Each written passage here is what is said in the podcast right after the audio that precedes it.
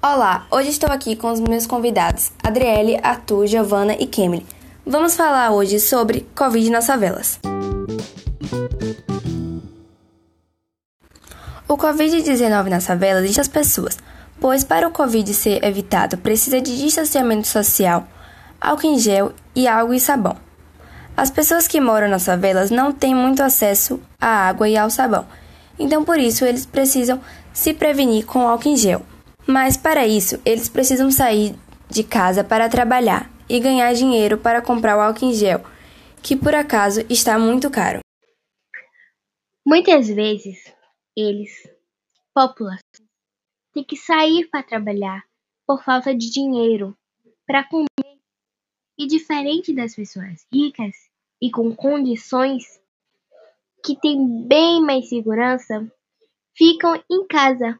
Porém, não, não enfrentam o mesmo risco das pessoas pobres que precisam sair de casa, precisam, precisam tendo a necessidade e para sobreviver.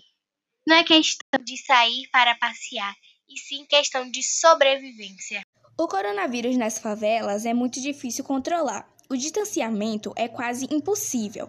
A higiene é precária pela falta de água. E as casas têm poucos cômodos, todos ficam muito juntos.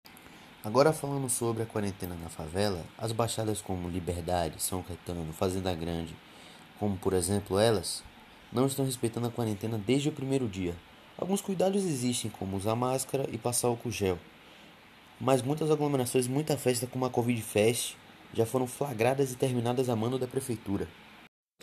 Um impacto negativo foi a diminuição de renda familiar para os moradores dessas áreas, que, obrigado pelas determinações estadual e municipal a fazer a quarentena, estão vivendo em situação de extrema necessidade.